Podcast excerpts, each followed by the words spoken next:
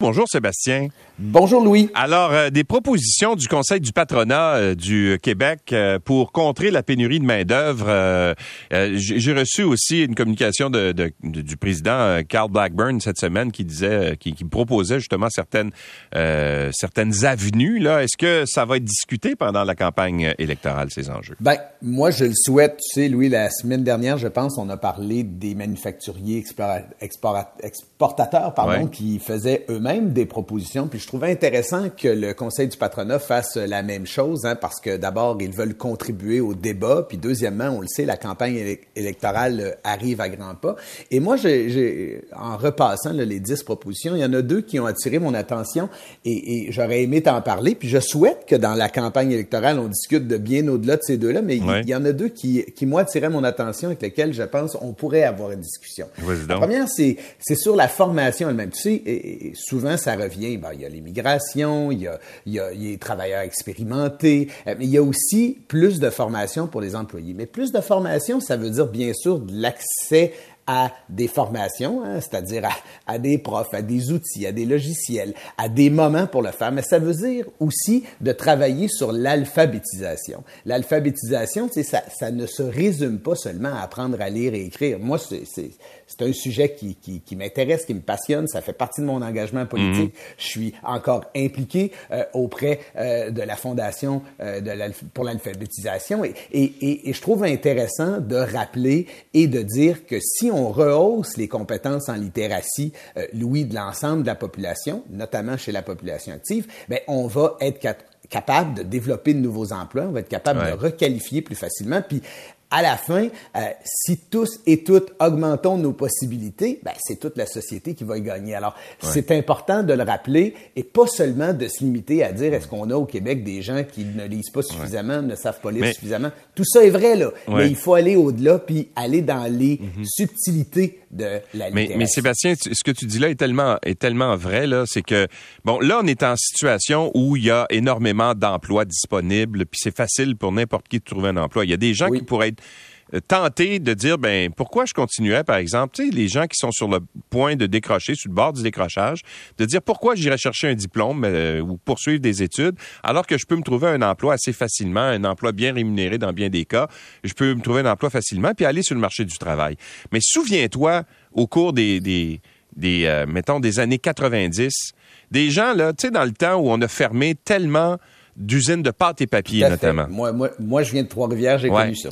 Alors, ce qui se passait, là, tu avais des, des gens qui travaillaient dans des usines de pâte et papier depuis des années parce qu'ils étaient rentrés là parce que leur père travaillait là avant. Tout à fait. Fait que tu rentrais dans les usines à, à, à, acheter des bûches de bois dans l'espèce de trou, là, qui, euh, puis tu rentrais là à 16 ans, puis tu restais là parce que tu étais payé des salaires vraiment très élevés, mais ces gens-là sortaient sans diplôme, bien souvent même des diplômes de secondaire 5.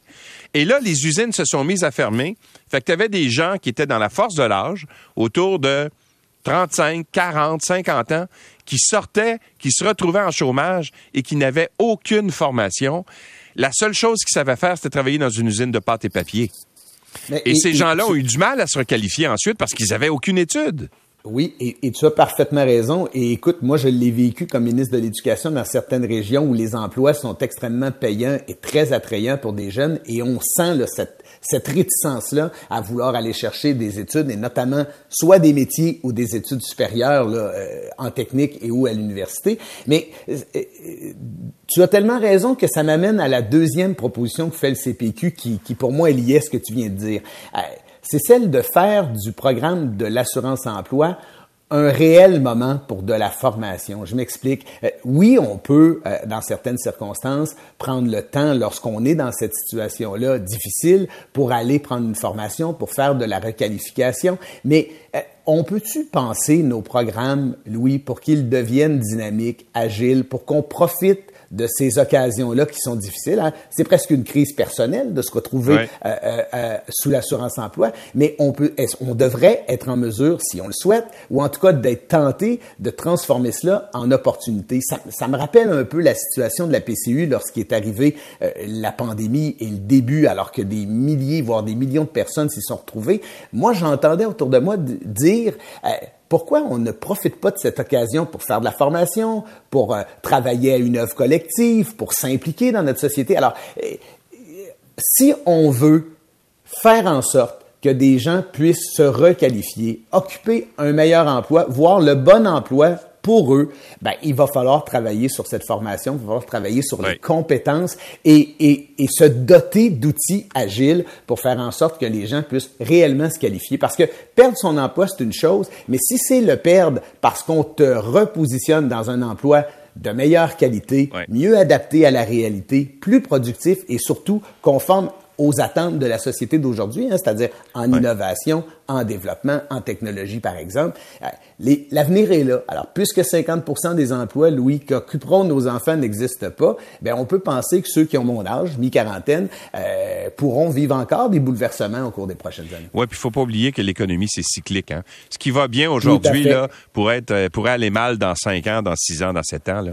Puis, Et souhaitons que pendant la campagne électorale, on ne fasse pas que parler de la pénurie de main-d'œuvre en superficie, avec des, des, phrases creuses, avec des raccourcis. Euh, c'est un réel enjeu. Ça va définir les prochaines années, la prochaine définie de, décennie pardon, de notre productivité, de notre richesse collective. Alors, tu sais, aussi bien avoir l'occasion, lorsque c'est la campagne électorale, de susciter des débats. Puis, tu sais, nos partis d'opposition, là, qui regardent les sondages, qui se placent aujourd'hui sur la ligne de départ en se disant comment je vais faire pour euh, devenir une réelle alternative au gouvernement, ben, c'est en ayant de l'audace, en parlant de mm. sujets d'actualité comme ceux-là, puis en tentant de nous amener au-delà d'après-demain, là. Tu sais, d'arrêter de faire de la petite semaine, puis de nous projeter un peu. Bon, je, saute à ton troisième point parce que je trouve ça intéressant, la lettre d'Alain euh, Reyes qui euh, euh, donc donne son appui à Jean Charest dans cette course à la chefferie du Parti conservateur. Oui, puis écoute, je, avec des mots durs, hein? Ben voilà, c'est pas tant l'appui que, que, que la façon dont c'est fait. Ben, écoute, euh, Alain Reyes a pas la langue dans sa poche. Je le connais depuis euh, de nombreuses années, puis un gars extrêmement, extrêmement respecté dans sa région et en politique euh, canadienne. mais les mots sont durs là. Lorsqu'on qu'on dit que quelqu'un attise la haine et la division, qu'on ne veut pas importer le populisme à l'américaine, ben ce que, ce que ça me donnait comme impression, Louis, c'est que d'abord, l'heure n'est pas à l'apaisement au sein du Parti conservateur actuellement. On est encore dans les tranchées, puis on cherche à se, à se démarquer et, et à frapper l'adversaire. Mais ça me fait dire à moi que ça va être extrêmement difficile les lendemains de cette course-là. Peut-être que c'est euh, que moi qui vois que certains éléments là, qui, qui s'agitent, puis que dans le fond, les membres, eux, sont ailleurs. Mais il y a une réalité. Euh, lorsqu'on qualifie Pierre Poliev actuellement, on réduit, si on veut, sa candidature mhm. à quelqu'un qui va nuire euh, et à la politique canadienne et au Parti conservateur. Alors, lorsqu'on est dans cette posture-là, Louis, euh, ça va être difficile le lendemain de dire vous avez pas choisi mon cheval, mais vous avez quand même choisi un bon cheval. Euh, non, ça, ça, ça, ça va placer certains des membres du Parti conservateur aujourd'hui devant des choix difficiles, comme on en a déjà parlé. Mais... Quitter, envisager autre chose ou rentrer dans le rang en devant s'expliquer. Et ça, euh, en tout cas, c'est les lendemains d'une campagne à chefferie, c'est jamais simple, mais dans ce cas-ci, la polarisation entre les deux candidats est très importante, puis les styles sont différents, les expériences sont différentes. Mais clairement, ce ce qu'on veut définir de l'un et de l'autre, c'est vraiment pas la même chose. Et comment t'as trouvé le fait que c'est dans le journal de Montréal ce matin là, on fait la nomenclature des euh, des gens qui appuient euh, Jean Charret, là, en fait, qui travaillent un peu pour Jean Charret dans, dans l'ombre. Euh, et c'est des anciens libéraux. Il y a Sam Hamad, qui euh, a vendu des cartes pour le Parti conservateur, de ce qu'on comprend. Il y a aussi Christine Saint-Pierre. Saint Jean Dupuis. Ben ouais, mais Christine Saint-Pierre et Listerio sont des élus en ce moment. Là. Ils, ne se représentent pas à la prochaine élection, mais c'est actuellement des députés à l'Assemblée nationale. Euh, Jacques Dupuis aussi.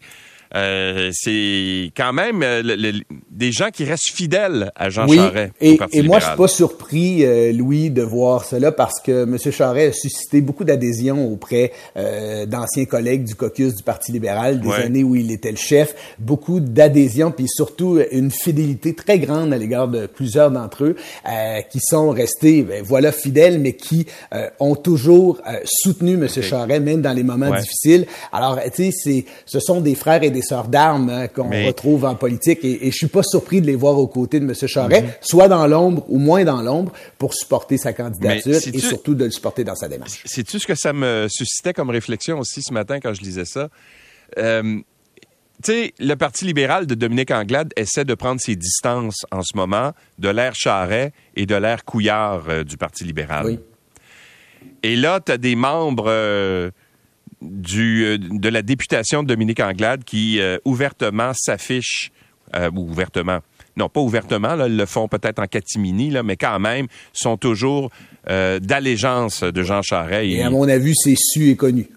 Oui, oui, dans le parti, je comprends. Parmi les. Alors, tu sais, tu vois qu'il y a quand même un clivage au sein de la députation libérale en ce moment. Là. En même temps, Louis, pour avoir euh, pour avoir euh, siégé euh, au Parti libéral durant le mandat de M. Couillard, j'ai souvenir moi d'avoir bien sûr fréquenté des collègues qui étaient des partisans de M. Charret et qui, dans certaines circonstances, voyaient que le parti allait ailleurs que ce que proposait M. Charret ou tentait de se distancer de M. Charret pour toutes sortes de raisons. Mais mais ces gens-là ont toujours demeuré fidèles à Jean Charret, l'homme. Et bien sûr, à ce qu'ils ont fait lorsqu'ils étaient dans le caucus, mais surtout à l'homme. Et ça, euh, certains chefs, certains politiciens réussissent à réunir autour d'eux des gens pour la vie. Et, et, et, et M. Charret, je suis pas surpris, et on en a déjà parlé, a réussi cela à bien des niveaux dans sa vie politique. Euh, ça a été un chef extrêmement populaire, ça a été un chef que les gens ont apprécié, ça a été un chef que des ministres ont supporté et qu'ils vont continuer de défendre. Monsieur Pro, merci. Je me prends une gorgée de café, je suis désolé. Pas de souci. Et à lundi. À lundi, salut. Salut.